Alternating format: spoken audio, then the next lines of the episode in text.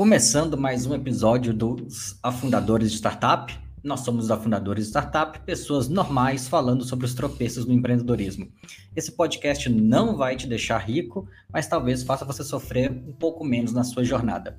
Hoje a gente está aqui num formato um pouco diferente do padrão. Não é por opção nossa, mas o, por motivos de capitalismo, o Kelvin está fudido, então ele não vai poder participar. E aí, hum. e a nossa nova integrante ainda não assinou os contratos, a gente não registrou tudo dentro da CBF, então ela não pode entrar em campo, senão a gente vai perder ponto no campeonato e não vai funcionar desse jeito. Então, por isso, esse episódio vai ser uma conversa entre eu e o Hug. Eu é sou o Lúcio. Aí. Eu sou o Hug. e nós somos os afundadores. E a gente tem que rever essa vinheta e colocar que tem a parte de pessoas normais, eu não acho mais isso. Mas enfim, eu acho que é, são é pessoas é estranhas. normal, né? Somos, exato. A gente não é excepcional, a gente é só estranho mesmo. Boa, é isso. E hoje, com muita saudade, faremos esse episódio sem o Kelvin. Lúcio, eu para esse episódio de hoje eu quis trazer uma pauta que ela pode parecer meio meio boba, assim, um assunto tipo batido, mas eu acho que não, e acho que a gente pode viajar nas ideias. E o tema hoje é feedback, né? Que é uma ferramenta que às vezes eu acho que as pessoas não percebem o, quão perigoso, quão perigosa ela pode ser, né? E acho que para começar, a gente podia puxar aquela história que tu me contou outro dia, que a gente tava trocando uma ideia, eu achei interessante. E a gente pode partir daquilo, né? Beleza. Cara, uma, numa, numa das startups que eu trabalhei, prefiro não, não obviamente por motivos de, de processinho, eu prefiro não citar uh, o nome da startup. Sábio. Sempre, né? Já a gente ainda tem, a gente tem um episódio para gravar no futuro falando disso. Quem ouviu os primeiros episódios vai lembrar que tem que tem o caso da minha notificação extrajudicial que ainda está pendente para é. ser narrado. Essa vai, fofoca ainda vai rolar, galera. Essa, essa, essa fofoca vem. Mas como que era a prática de feedback 360, várias aspas no 360 da, do, desse feedback, nessa startup? O gestor a pessoa ali, líder do time, parava o time inteiro sentado em roda, todo mundo ao mesmo tempo, não era uma conversa individualizada, não, era uma, não eram várias conversas um a um acontecendo ao mesmo tempo, era uma área inteira, então imagina uma área de marketing, uma área do comercial, uma área de operações da empresa ali com cinco, seis, uma empresa já numa fase mais avançadinha. Então as áreas já tinham cinco, seis, dez, dez pessoas dentro da área, sentava a área inteira e todo mundo começava a, a se dar feedback. Alguns pontos era aberto para todo mundo, então estava todo mundo ali vendo o que estava sendo falado, dou feedback para os outros. Ponto 2. Não podia ser, ter, ter feedback positivo, por assim dizer. Então eu não poderia virar, por exemplo, ah, Hugo, você mandou muito bem nisso, nisso, nisso tal, tal parte do seu trabalho está fazendo bem.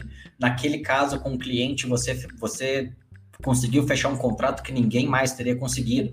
Não é esse tipo de feedback, são só feedbacks aspas de novo, e, nessa, e sempre que eu vou falar de feedback aqui, em geral vai ter aspa, porque sempre é algo que deveria ser positivo e vira um feedback no final das contas eu tinha que sempre dar feedbacks de melhorias.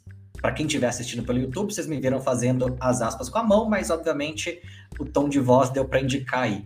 Então eu só tinha que virar para o Hug e falar os momentos onde ele deixou a bola cair, quais foram os pontos problemáticos do trabalho do Hug e o que ele poderia fazer de melhor. Parece que, que a intenção era boa, mas obviamente gera um clima pesadíssimo dentro da equipe, porque fica todo mundo em choque com medo do que falar, como lidar com o time. E a melhor parte, que, era, que é o ponto final desse maravilhoso processo de feedback, é que todo mundo se avaliava. Então eu dava feedback para todo mundo do time, todo mundo ali do time conversava, conversava entre si, mas a pessoa líder do time não recebia feedback, dava feedback para todo mundo, mas hum. conseguia gerenciar a conversa ali de uma forma que o feedback nunca fosse feito em relação a, ao trabalho executado por ela. Então, ela, ela entrava, pessoa... ela entrava como facilitadora, digamos assim. Exato, exato. Uhum. Ela só facilitava a enrabada em todo mundo ali, era basicamente isso. Então, então se tivessem 10, o João ia dar um feedback para Maria, enquanto os outros oito envolvidos iam estar tá ali olhando, né? Exato. Nossa. Exato. Nossa, cara, vamos, vamos, vamos destrinchar tudo isso aí. Mas. Daria para é... a gente ter convidado para esse momento um advogado trabalhista para comentar o quantos crimes de assédio moral foram cometidos numa reunião dessa. É, é uma linha muito tênue, né? É uma linha muito tênue, assim, porque a não ser que todos. Eu fico pensando, né? A não ser que todos concordem com passar por uma dinâmica dessa. Eu acho que tem que ter um laço de confiança, tem que ter algo a mais do que simplesmente chamar a galera e, e dizer, não, isso é uma prática nossa, adapte-se, né? Mas eu acho que uma coisa que já me vem na cabeça direto é pensar o quanto isso vai render fofoca no cafezinho da empresa, sabe? Muito embora acho que no início da dinâmica a galera fale assim, não, não, tudo que fica aqui, tudo que for falado aqui fica aqui, a gente sabe que... O que, o que acontece em Vegas, é... fica em Vegas, né? O mundo corporativo é meio difícil, né? Toda empresa tem sua rádio peão, sua rádio corredor, né? Então só isso já ia gerar assim pano para manga para umas coisas meio tóxicas na minha visão, né? Mas cara, quando a gente fala de feedback, esse teu exemplo aí, tu já me contou outro dia e agora a gente tá trazendo aqui para o grande público. Quando a gente fala de feedback, eu acho que ela é uma arma é, perigosa, não é poderosa, perigosa, exatamente por isso. É poderosa, é, o ato é falho é interessante. Por, ela é perigosa por ser poderosa, né? Ela é perigosa por ser poderosa, exatamente, porque ela, digamos assim, mexe com afetos, né? Mas feedback para mim sempre, sempre, ele tem que ser no privado ou no anônimo, sempre, sabe? Feedback, isso é um posicionamento não, né? Feedback 360, exposição, exposição e feedback é um negócio terrível. A não ser que fizesse uma dinâmica de feedback onde fosse coisas positivas, né? No sentido de. Eh, feedback positivo lá na minha terra chama elogio também, né? Então, Sim. assim, uma roda de elogios que aí vai engrandecendo a galera e aí a galera consegue se abrir e falar das coisas positivas. Isso é muito bacana. Cara, Mas falar do, do, dos buracos e dos defeitos tem que ser no privado, né? Inevitavelmente. Numa, numa startup que eu que eu trabalhei. E aí, como, como era algo bem legal, era algo bem positivo, dá para falar o nome sem, sem problema. Na 99, principalmente quando hum. a 99 começou a crescer, assim, 99 estava com mais de 120 funcionários, o pessoal implementou a cultura do, do Olaf da semana. Que era, não sei, sinceramente, eu não, assisti, não, eu peço perdão por isso, mas eu não assisti Frozen, então não sei porque usaram o Olaf, de, que é aquele bonequinho de neve do como negócio. Pode ser que era só um boneco que alguém tinha achado fofo, comprado, estava no escritório, tinha que dar um prêmio para a pessoa, ou pode ser que tenha alguma coisa conectada com o filme, eu realmente não sei. Que era alguém que, que era nas reuniões gerais, a empresa sempre tinha uma reunião geral ali para começar a semana na segunda-feira, rolava café da manhã, era um bom ambiente de, de troca entre as áreas. E aí o Olaf era a pessoa que tinha feito algo fora da job description dela para ajudar a empresa de alguma forma, para ajudar outra pessoa, assim, é uhum. não é aquele você ir above and beyond, mas assim, você ser uma pessoa mais prestativa, você ser uma pessoa vestindo a, a gente já falou disso, mas vestindo a, a, a camisa, uhum. sendo a representante da cultura, você sendo uma pessoa que está ali disposta a, a ajudar o, os colegas no momento que você não precisava, basicamente isso. Então, e era um negócio legal, assim, a pessoa era reconhecida na frente da empresa inteira, ganhar, ficava com um bonequinho na mesa por uma até a próxima reunião. Então gerava aquele clima de não de competição para ser o Olaf da semana, mas de reconhecimento muito bacana de alguém que tinha de fato ajudado a, os demais da empresa, assim, era bem, eu achava isso bem, bem bacana. Nunca fui o Olaf da semana, sou chateado com isso, mas hum. achava, achava legal o, o reconhecimento. Eu já fui, eu já fui, acho que eu já recebi um prêmio que também já deve ter recebido, que é o Lula Molusco da semana. Esse mas sim. cara, mas sobre essa dinâmica, sobre essa dinâmica do Frozen aí do boneco, não soava é, parece ser legal, assim, mas não soava às vezes meio infantil também? Assim? Cara, não tinha, pensado, não tinha pensado nisso, mas é startup, né? Startup É, por definição, tem que inventar tem, suas práticas, né? Tem que, tem que inventar suas práticas, assim. E, e era, se não me engano, era a época que o filme Frozen tinha de fato saído e tudo mais.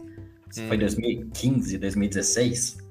Hum. Alguém pode datar o episódio pra gente aí depois e colocar no, num comentário quando foi que Frozen saiu. Mas é um era algo que gerava um ambiente gostoso, assim. E startup é todo mundo muito novo, né? Então, a média de idade era 99, era uns 20 e poucos anos. Mesmo do time de gestão não batia, batia muito perto dos 30, né? Ficava abaixo é. dos 30 ainda. Então, não é, é. infantil. A galera dava risada, né? A galera se divertia e era positivo. Bom, isso Exato, exato. Deixava o ambiente leve. E, e era um período bem bem pesado da empresa, porque estava crescendo para cacete, estava muito apertado o ritmo de trabalho, então servia um pouco como descompressão. Mas tu que também passou aí por várias empresas, eu passei por poucas, mas te, teve algum lugar assim que tu tenha lembrança de, um, de uma vivência positiva de feedback, de alguém que assim, pô, tinha um cara, tinha um cara, uma mulher lá, gestor, gestora, que quando ele me chamava para ter feedback, era positivo, eu aprendia. Tem alguma coisa assim na tua memória? Porque a minha memória de, de experiências de feedback, e olha, eu faço terapia há 12 anos, hein, galera? Mas a minha memória dos tempos de empresa, assim, é que sempre era uma coisa. Putz, bicho, era ruim. E depois eu vou explicar o porquê que era ruim, né? Não é. Às vezes a pessoa do outro lado tá querendo passar uma, uma ideia, um conteúdo, algo a ser melhorado, mas, mas faltava uma delicadeza, assim. Mas tu, teve experiências positivas, assim, que tu lembre? Cara, tive. Tive. Tive boas. Tive duas experiências profissionais muito boas em termos de, de qualidade do feedback e até capacidade de desenvolvimento dentro da, dentro da empresa com, com os feedbacks recebidos. Hum. A, a, primeira foi quando, foi quando eu trabalhei na consultoria que aí, assim, já tinha, como era uma empresa mais antiga e tudo mais, não é uma, não é uma startup, né? A consultoria já tinha uns 20, 25 anos, era uma empresa mexicana, entrando aqui no Brasil, então já, já trouxe toda a estrutura deles para cá, de cargo, salário, treinamento e tudo mais. Uhum. Então, o processo de feedback era extremamente organizado, com acompanhamento do RH, com acompanhamento do gestor direto, do gestor da área de, de trabalho e tudo mais era um processo que dava, que dava diretrizes muito claras do que você precisa fazer para para crescer profissionalmente dentro da empresa, para dar seus próximos passos. Então, assim, eu, enquanto analista, eu sabia o que eu precisava melhorar da minha entrega para virar consultor, os consultores sabiam o que precisavam fazer para ter o MBA pago pela empresa, se quisessem, ou virar gerente. Tudo isso estava muito, muito bem faseado, tudo muito bem, muito bem mapado que, quais projetos entrar, qual, qual papel assumir num projeto, tudo isso era muito, era muito organizado e era muito, era muito bom. Rolou atrito em algum momento? Rolou, principalmente pela questão de, de perspectiva e plano de carreira. O que eu esperava da, da empresa e o que a empresa ia entregar no final das contas que aí a gente pode falar disso depois quando for falar de contratação, processo de contratação e tudo mais, até num episódio à parte sobre isso. Mas entre o que foi falado no, no processo de entrada e o que foi entregue, teve diferenças, mas assim, o processo de feedback, o processo de, de capacitação dentro da empresa foi muito, foi muito bem feito. Assim. Eu, saí, eu saí um profissional bem melhor lá do que, do que eu entrei. E esse e... feedback era dado por gente assim mais vivida, mais velha, mais, mais treinada na arte do feedback, assim.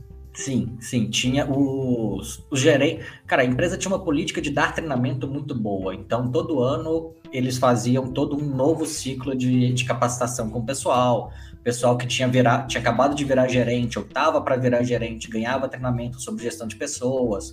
Eles pagavam curso pro para o time, tinha uma política de reciclagem bem, bem forte. Isso era.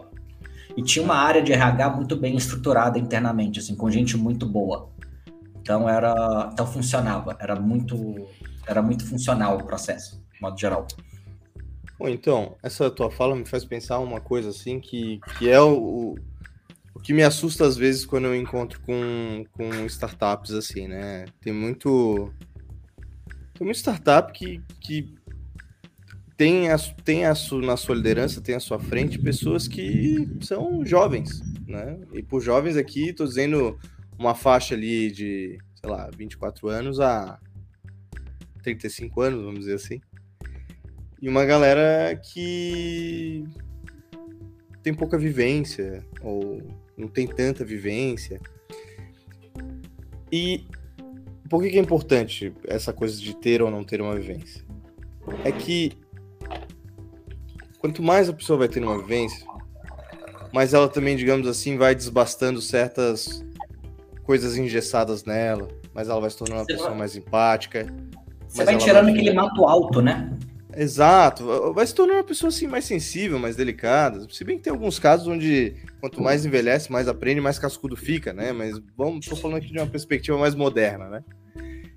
E, e eu vejo que o feedback ele é um, é um encontro, é um momento onde uma pessoa ela recebe, digamos, um certo poder, ou ela tá, tá falando de uma posição que ela pode falar, ou ela deve falar, para um outro que está numa posição diferente, abaixo, e onde ela orienta coisas a serem melhoradas, né? Então, assim, tem que ter uma separação, tem que ter um cuidado nessa hora, né? E, e às vezes eu vejo feedbacks desastrosos porque eles, eles se atravessam, eles, os afetos se atravessam, a parada vira muito pessoal, o negócio não chega aonde tem que chegar, o negócio se expande. Então, assim, é. O universo de possibilidades e caos é muito grande, né? de, de, nesse momento. Por isso que eu falo muito assim que, olha, quer dar feedback, se prepara, contextualiza, pensa e compreende os limites da tua fala, né? E aí, quando tu fala de uma história de um feedback 360, assim, é, me sou irresponsável, né? Me sou irresponsável. E é irresponsável, né? Você não tá preocupado, é, mas... cara. Hum, hum, Pode falar. Diga. Não, é não, que eu ia dizer, um, um, gestor, um gestor propôs isso, né? Fez essa proposta, mas eu pensei assim, pô, mas será que o cara não pensou o quão constrangedor poderia ser uma situação dessa? Será que ele parte de uma premissa que todo mundo é super corajoso, super firme e dá conta de que ninguém vai levar uma situação onde oito pessoas falaram coisas ruins ou falaram coisas, né? Não, não pensa, é, será que essa pessoa vai dormir à noite, sabe? É, é muito pouca preocupação com a saúde mental. A gente já falou de saúde mental antes, né? Mas tipo, é muito pouca preocupação com a saúde mental do, do colaborador, assim. É, do colaborador. Colaborador. Aí, assim, ó. Funcionário. funcionário. É. a, a, ao erro. Ao Freud. Não, é que a gente, a gente, a, a gente está a gente tá acostumado a, a reproduzir um discurso que é comum, né? Então faz parte. Exato, mas é, mas é um pouco disso, assim, é... Cara, gestor de startup em geral é, é muito novo, assim. Em geral, não, é muito novo, né? Por, meio que até por definição. Obviamente, você tem pessoas um pouco mais experientes no mercado, mas eu tive um choque cultural gigantesco em uma startup que eu trabalhei. Quando foi, quando eu fui eu fui apresentado como. Já tinha cabelo branco de fato, mas fui apresentado como parte do time cabeça branca da empresa. Eu tinha acabado de fazer 30 anos de idade. Eu falei assim: caralho, bicho. Porque como que eu cheguei aos 30, acabei de. E acabei de virar parte do time velho da empresa. Óbvio, já tá, você já vai notando ao longo do tempo que você começa a fazer parte do time mais experiente.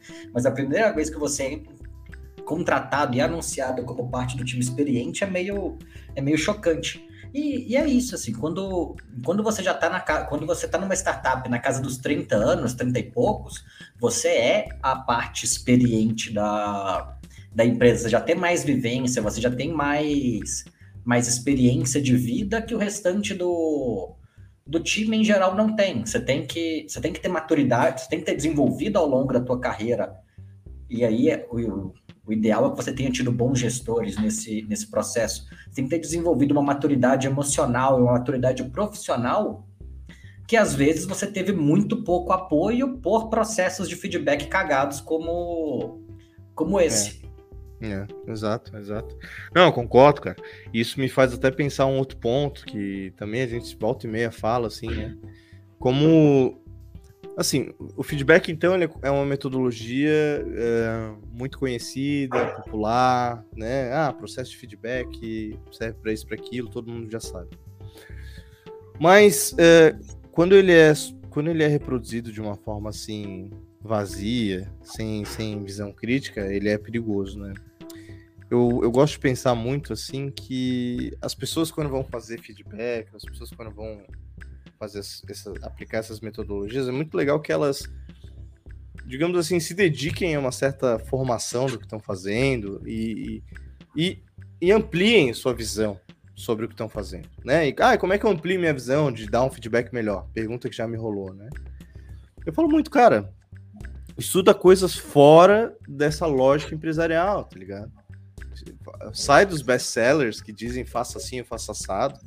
Estude um pouco de filosofia, um pouco de história, de antropologia, entenda um pouco dessas coisas, né? Tem gente que escreve sobre esses conhecimentos aplicados, né? Não fique só naquilo que todo mundo lê, né? Que aí a gente citou também outro dia, né? Livros como Radical Candor ou ah, o conceito de é, honestidade brutal, honestidade radical do Ray Dalio, né? No Principles. É, porque essas coisas aí até tem uma historinha, né? Uma vez tinha um colega que quis dar feedbacks aplicando a noção de, de é, honestidade radical, que acabou virando uma honestidade brutal, né? E, bicho, tem que saber, tem que ter um cuidado, uma sensibilidade nessa hora. Tem que ter uma leitura para além do manual de execução, né? Concorda? Discorda? Falei besteira? Não. O que tu acha?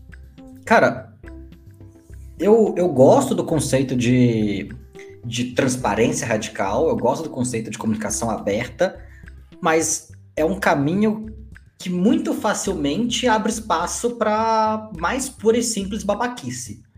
A pessoa fala assim: ah, não, porque eu tô sendo. Eu, não tô sendo agressiva, não tô sendo grosseira, só estou sendo extremamente transparente. É, é, é, é, bem nessa, bem nessa. Ela tá tendo o respaldo de um livro e, e sem perceber tá se, se, autorizando a ser babaca, vamos dizer assim. Né? Sim, e, e, sendo piadinhas à parte, assim, tem, tem um episódio do, se não me engano, é do, do Braincast, que eles, quando tava começando, quando, de dois anos atrás, o pessoal muito naquela onda de falar sobre comunicação não violenta e tudo mais, aí eles ah. lançaram um episódio falando sobre comunicação muito violenta. E eu adoro o conceito de comunicação muito violenta, assim. Você quer falar palavrão, vai falar palavrão. Tô nem aí, assim, isso, é, isso é indiferente. Mas você não pode usar a desculpa de estar tendo uma comunicação super transparente para ser agressivo.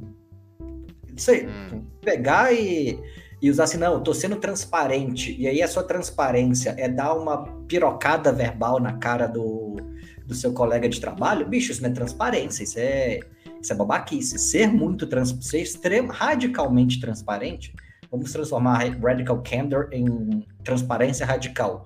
É você não ficar é, guardando assunto para depois. É você chamar a pessoa, pelo menos do meu ponto de vista. É, hum. Tive um desentendimento com você, alguma coisa que a gente precisa resolver, você chama a pessoa e resolve na hora. Mas chamar a pessoa e resolver na hora, você apontar o problema, apontar qualquer que seja a situação no momento, não é você virar e falar assim, Hugo, você é um trouxa, você é retardado pra cacete, você não sabe trabalhar, você é incompetente. Isso não é feedback, isso, é, isso não é transparência radical, isso é agressividade pura e simples. Isso não é nem comunicação muito violenta, isso é só violência. Isso não é, é. isso não é produtivo. Eu falei isso com você e você não vai fazer nada com essa informação. Feedback. É. Eu lembro quando eu estava no começo da faculdade, se não me engano, era introdução à administração. A gente, eu já sabia do conceito de feedback, mas eu não, nunca tinha visto traduzido. E feedback em português, é pelo menos no livro que a gente usava, era traduzido como retroalimentação. Uhum, uhum. Eu falei assim: nossa, retroalimentação, que, que, desgraça é essa? Que porra é essa? Eu fui entender que retroalimentação é feedback. E no final das contas, o feedback tem que ser isso, assim ele tem que te ajudar a fechar um loop. Você tem que apresentar, pegando outro conceito, vai, tem que ser o PDC, mais ou menos como PDCA. Você tem que pegar ali aquela informação e você tem que fazer alguma coisa de produtivo com ela. Se eu vou te dar um feedback, se eu tô te dando um feedback que não, que vai te levar do nada ao lugar nenhum, só tá me deixando mais aliviado com aquela sensação de já tava incomodado com o Ug e falei. O que que o Ug vai fazer com essa informação? Foda-se, é. não é minha responsabilidade. Não pode ser isso. O feedback tem que ter alguma. tem que te levar para. Tem que te ajudar a trocar de, de cenário, a trocar de posição. Tem que te levar para um lugar melhor do que você estava antes. Senão, é. é só. Principalmente se for um, um feedback radicalmente transparente e agressivo, não é transparência, é só. É só agressão. É. Tem uns princípios assim que eu gosto de seguir também, de, de seguir não, de lembrar na hora que, sei lá, tem que fazer algum, algum tipo de, de feedback. E que eu nem chamo mais de feedback, às vezes eu digo sentar e sentar e, e direcionar, trocar umas ideias, enfim. Primeiro que, assim, a gente está falando tudo isso aqui num podcast para fundadores para dizer assim, a fundador, é, não, não, não tome o feedback como algo que é simples, como algo que é fácil. Pense, tem tudo, né? Aliás, a, filosofia desse podcast tem sido, olha, pegue tudo que você aprendeu assim enquanto metodologia e pense criticamente para ser melhor, né? Mas eu gosto de também levar em consideração, é, avisar que quando tu vai dar um feedback, é legal saber para quem tu tá dando, no sentido de aquela pessoa ocupa que lugar na hierarquia, que lugar, digamos assim, que nível ela possui dentro da empresa. Porque tem aquelas pessoas que são mais júnior, tem aquelas pessoas que estão no nível mais pleno, mais sênior, tem aquelas pessoas que estão ali no operacional, no tático. Então, assim, é sempre legal tu saber isso, né? Eu acho que pessoas mais senior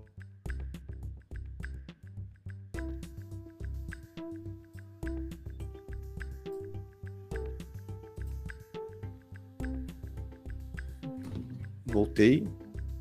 Voltei. Ah, voltou, voltou. Opa, onde é que eu caí?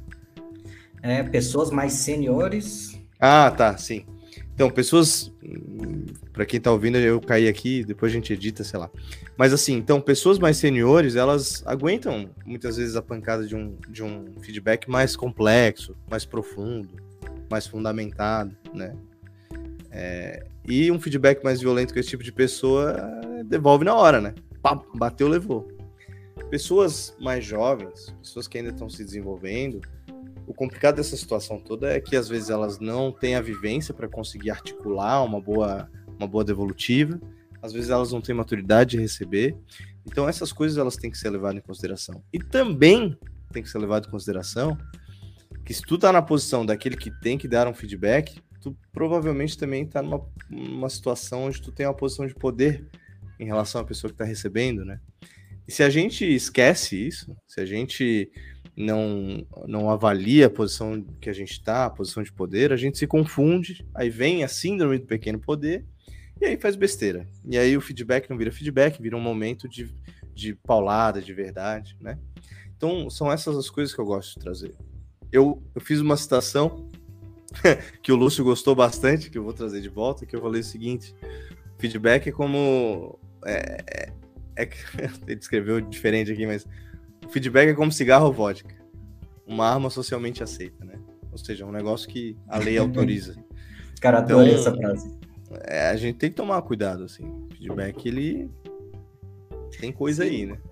Cara, é, é isso, assim. No final das contas, o são pouquíssimos feedbacks, pelo menos na minha experiência profissional, que rolam de verdade entre pessoas que não têm que não tem alguma relação hierárquica entre elas, que não tem uma não tem uma relação de, de poder entre ah, é ok, você é meu analista, eu sou estagiário, eu sou, sou teu coordenador, sou teu gerente.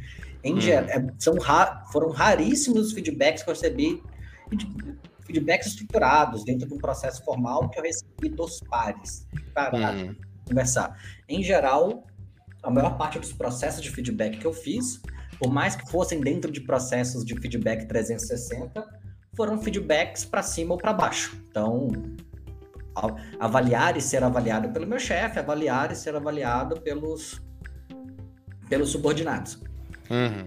E e é isso, assim, você tá sempre numa, você tá sempre numa situação de, de desigualdade na discussão. Então você não pode achar que, que tá todo mundo, por mais que, por mais que se fale assim, não, a gente tá numa situação tranquila, tem espaço, blá blá, cara, não hum. tem.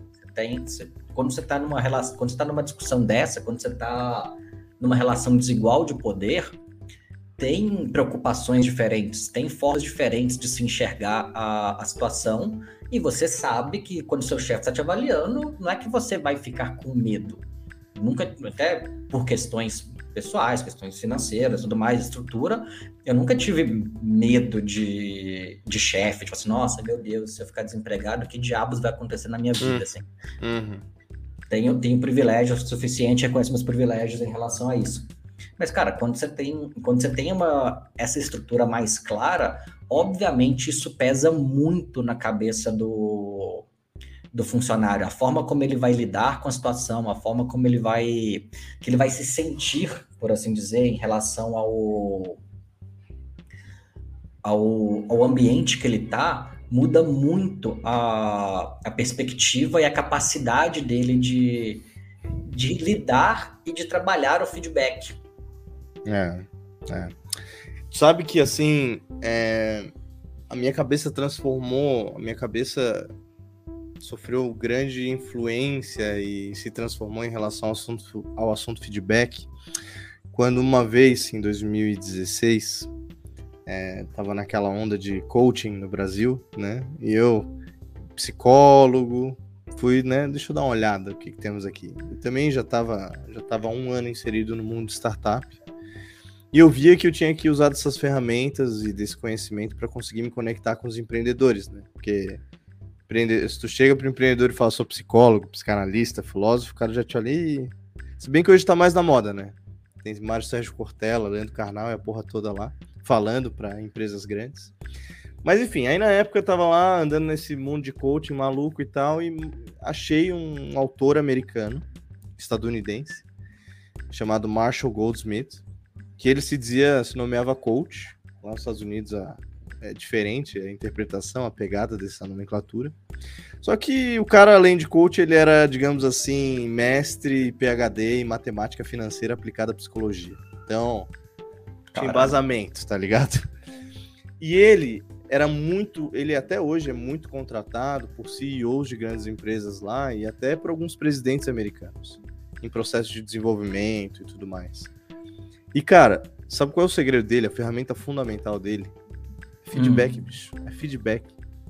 Mas como é que é o processo dele? E não, não tem nenhum segredo, ele põe tudo lá no site dele. Ele é budista, zen budista, e ele acredita que tudo deve ser dado aos, a todos, né?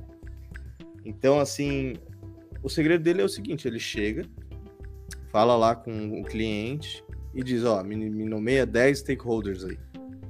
Aí o cara põe 10 nomes importantes que ele gostaria de receber feedback.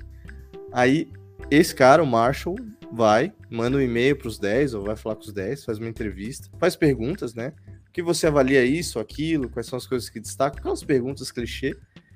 Anota tudo num relatório pede para a pessoa dar uma pontuação de menos 5 a mais 5, faz a média, gera um relatório, chega para a pessoa. E aí chega, ó, pessoa, seguinte, eu fiz aqui, ó, entrevistei esses 10 stakeholders, perguntei sobre essas coisas, pedi essa pontuação e o feedback é o seguinte, tu tá, tu, tua nota nesse quesito é tanto, tua nota nesse quesito é tanto, aí aparecem os 10 quesitos que a, que a nota é baixa, vamos dizer assim. Aí ele chega e fala assim, escolhe um, que a gente vai melhorar esse um. Aí a pessoa escolhe esse um. E aí o que, que ele faz? Bom, então a partir de agora, tu vai praticar muito o feed forward. Ele nomeou de feed forward. Que é pegar tudo aquilo que veio do feedback e chegar para as pessoas e falar assim: qual é a solução? As pessoas vão dando suas soluções e ele faz, aqui, faz algo com aquilo, né? A esse processo, ele deu o nome de feedback 360, porque várias pessoas no entorno dão sua opinião. Mas, cara, tudo feito no sigilo, no anonimato, né? Para preservar, para ninguém levar pro pessoal. Então, isso aí é uma parada que, putz, eu nunca esqueci, assim. Eu achei, pá, fantástico, fantástico. E é uma historinha que eu contei aqui no podcast que quem ouviu vai gostar e quem não gostou, não gostou e vida que segue.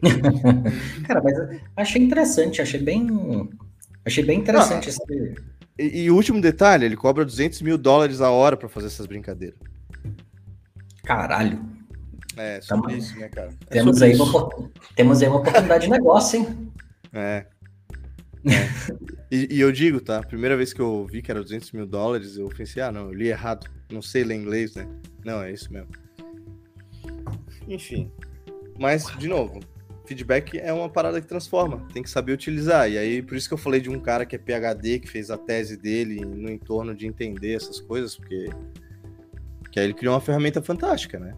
Diferente do, do, gestor do início da historinha, que botou todo mundo na sala e falou: falem aí uns pros outros. Não, pô. tem que ter muito preparo, cara. Tem que ter muito cuidado. É sim. Eu acho que tem gente que tá ouvindo que vai dizer, ah, esse cara tá viajando.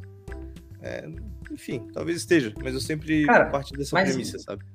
Mas é isso, assim, tipo, o que eu acho que é o principal. Acho que é o principal problema de startups em geral, que startup, ela. Uma das últimas áreas que ela organiza é o, é o RH.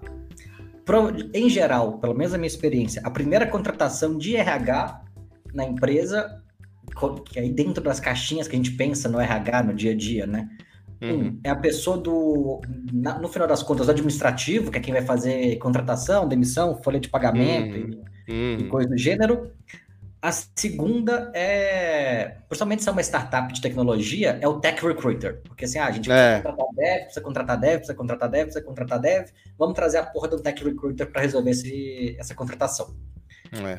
muito depois, assim, quando a empresa já está passando ali dos 60, 70, quase beirando, pelo menos beirando 100 funcionários, que vai começar a aparecer o RH, entre aspas, tradicional, que é o pessoal olhando para benefícios, olhando para cargos e salários, olhando para processo de avaliação. Uhum. Até essa fase na vida da empresa é meio que um Deus dará, assim, ah, o UG é um gestor mais focado em, em pessoas, ele vai ter uma estratégia mais clara de avaliação, de feedback, de, de one-on-one com o time dele, de motivação, de garantir que está todo mundo alinhado e que tá tudo que o time tá não tá se matando dentro da, dentro da área.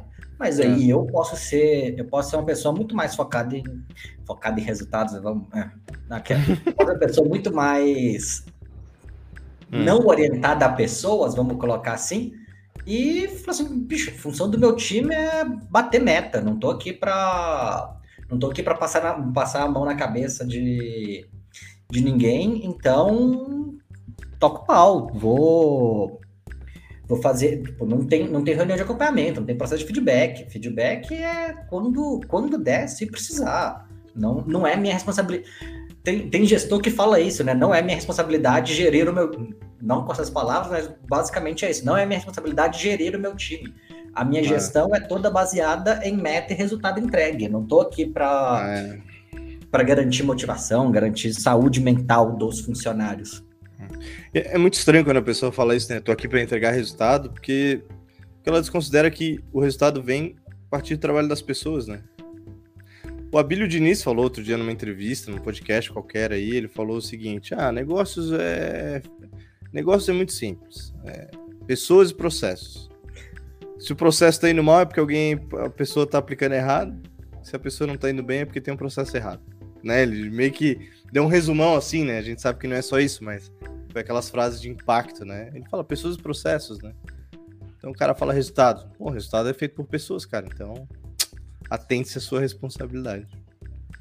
Lúcio, estamos entrando na reta final, mas eu queria fazer um último comentário e acho que depois a gente podia, sei lá, fazer umas, umas considerações para quem nos ouve, dicas práticas, mas tu falou sobre comunicação não violenta agora há pouco, né? E me lembrou de um episódio é, que eu passei com um professor. Eu frequento uma escola de psicanálise, né? Quem faz psicanalista, a formação é permanente, então tem que estar sempre em escolas estudando. E aí eu me lembro que numa, desses, numa dessas aulas, alguém trouxe o tópico, né? Ah, comunicação não violenta, como é que é isso no processo da clínica. E aí eu me lembro que o professor de psicanálise falou assim: Mas existe alguma comunicação que não é violenta? É. Toda, né? E aí ele começou a discorrer sobre isso, falando assim, cara, toda, toda comunicação tem algo de uma violência porque ela é um ato, né? Convidar, então assim, convidar para sair, convidar para fazer não sei o quê, é, trazer tal pensamento para a pessoa refletir, tudo isso movimenta. Violento porque movimenta, né? Então, comunicação não violenta é um negócio assim que dá para questionar. E muitas vezes a pessoa faz um feedback também acreditando que pode fazê-lo se utilizar da comunicação não violenta. Mas mesmo a comunicação não violenta vai comunicar algo que vai mexer, né? E vai ter então um efeito violento, né? É, é, enfim, é um, uma coisa que eu, eu nunca esqueci, sabe? Eu acho que na... é um ponto ótimo do seu, do seu professor, É uma discussão que, que eu lembro disso das aulas de sociologia na faculdade. Aí a gente falando sobre filosofia, trazer referências e tudo mais. Não é exatamente filosófico, mas hum. a gente discutindo sobre, sobre weberianismo dentro da administração, assim, a questão da, da, da estruturação burocrática, da, da, buro, da burocracia como um todo dentro, do, dentro das organizações. Eu não estou aqui para falar de burocracia, tipo, não, é, não, é, o caso. Mas o Weber também, além do conceito de, de burocracia, ele desenvolveu outro. Ele analisava a ação de um ponto de vista muito individualista. Então, por exemplo, se, se eu estou andando, se a gente está andando um em direção ao outro, eu decido, eu decido não, não me desviar de você e, hum. e a hum. gente tromba, cara, beleza, eu a gente ter a gente ter esse impacto é, é uma decisão minha consciente de ah, ok, eu não vou me desviar do UG que está vindo no sentido contrário. Mas se eu simplesmente não prestei atenção e eu não tomei uma decisão racional de, de seguir em linha reta e dar um encontrão em você, não, eu não fiz ação nenhuma. Esbarrar em você não foi uma ação minha, porque não foi uma decisão racional, não foi uma decisão consciente.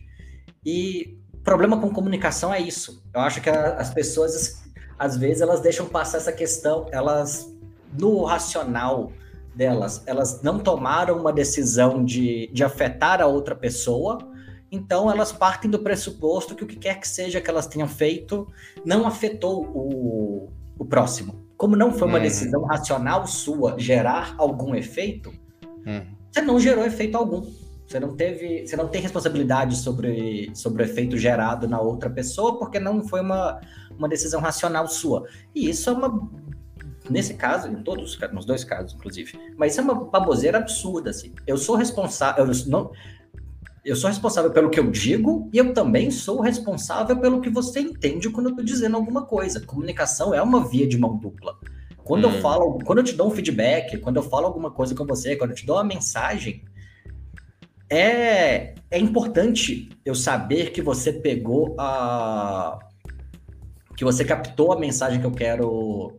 que eu quis te passar. Tem até um. Hum. Vou, Vou procurar esse vídeo depois e coloco, nas, coloco no nosso Instagram, a gente posta no Twitter também, que é um pai de filhos bem pequenos, acho que as crianças tem cara tem uma quatro anos de idade, a outra dois, assim, são bem novinhos, ou seis e quatro anos, mas são tão novinhos, que tem que explicar para ele como fazer um, um sanduíche de manteiga de amendoim com geleia. Como se fosse montando um manual de instrução mesmo. Aí a criança vai e escreve, ah, você tem que pegar uma fatia de pão, uma faca, passar passar manteiga de amendoim, passar geleia e fechar. E aí ele vai, ele vai fazendo sanduíches seguindo assim, de uma forma quase processual, como se fosse um programa de computador lendo aquela mensagem, tentando sair alguma coisa na outra ponta, para eles entenderem como é importante ter clareza na organização das, das ideias quando vão dar a mensagem. Então, é tipo, ah, pega uma fatia de pão, pega uma faca, passa a faca no. abre, tipo, abre o vidro do o pote de manteiga de amendoim, pegue manteiga de amendoim com a faca. Tipo, esse grau de, de instrução. É divertido, é bem. É bem engraçadinho ver as crianças ficando frustradas com o pai não entendendo a, a uhum. mensagem super clara que elas passaram de como fazer um. Fazer um sanduíche. sanduíche. Ah, é. E, é um, e dar um feedback é um pouco disso, assim. Você fala, você fala, ah, é A, B e C, mas você esquece que a, que a pessoa vai processar isso de uma forma diferente do que você, da que você comunicou. É. Se você não tiver cuidado em como dar essa mensagem, vai ficar ruim uh, o processo de, de, de recepção da mensagem, vai, vamos colocar assim. Exato. É, eu ia pedir para dar uma dica, mas, pô, a dica tá aí, né? a dica tá aí. E, e do meu lado, a dica que eu dou é feedback é um processo que ele, ele pode ser muito bom se tu também conseguir sair um pouco do teu narcisismo, né? E tu olhar para fora e não se colocar como detentor da verdade, mas só uma pessoa que está tentando contribuir com alguma coisa, né? Então, minha dica é de sempre: façam terapia. Dito. Recomendo muito terapia para não é não recomendo terapia para todo mundo, apesar de que basicamente todo mundo tem motivo para fazer terapia. Então, corre atrás, vai se entender, vai ler um pouco mais, bem a, bem a tua dica é. no, no começo, assim. Gente, ler livros técnicos, e aí vamos colocar toda a literatura de negócios padrão como livro técnico é importante, mas ter bagagem de informação é muito é muito é. importante também. Assim. Você, você é fundador, você é startupeiro, você funcionário, você pessoa que está nos, nos ouvindo e foge um pouco desse, desse meio de, de startups. Cara, vai ler, vai ler um pouco dos clássicos, seja de literatura normal, seja de literatura mais filosófica, sociológica, assim, gente, vai ler O Príncipe, vai ler A República, vai ler o Leviatã. Eu li bastante disso quando eu era mais novo, tem que reler tudo isso para agora, com, com mais experiência, entender um pouco melhor as bobeiras que eu achava no, quando eu era jovem lia isso por, é. por diversão. Vai expandir tua mente, né? Exato. Bom, então tá. Eu acho que é isso, cara. Muito bom. 46 minutos viajando sobre feedback. Eu curti muito. Então... Eu gostei bastante também. Boa. Então é Acho isso, pessoal. A gente se vê semana que vem. Nesse mesmo bate-canal. Nesse mesmo bate-canal, com o retorno do Kelvin e futuramente a nova jogadora que ainda não assinou. E é isso. Adeus. Valeu, pessoal. Valeu. Tchau, tchau.